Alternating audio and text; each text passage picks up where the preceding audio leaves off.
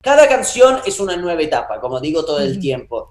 Pero yo siento, yo siento que este es el nuevo capítulo de Ruchero como nueva página. Y bueno, a comenzar todo de nuevo y comenzar todo de nuevo con dos extraños, con esta canción que, que nada, quiero con todo mi corazón. La verdad que siempre fue una de mis favoritas hasta te diría mi favorita, aunque tengo muchas más favoritas, pero como de, de, las canciones del álbum, siempre sentí que Dos Extraños tenía como algo distinto, como una fuerza interesante que no encontraba en las otras, sobre todo cada vez que la escuchaba en, el auto, piel de gallina, a veces me encontré llorando, con un poco de todo. Claro, bueno, quizás fue un poco catártica también, ¿viste? A veces con lo que pasa en la vida, uno hace música y ahí también eh, decís, upa, me está un poco pasando esto quizá.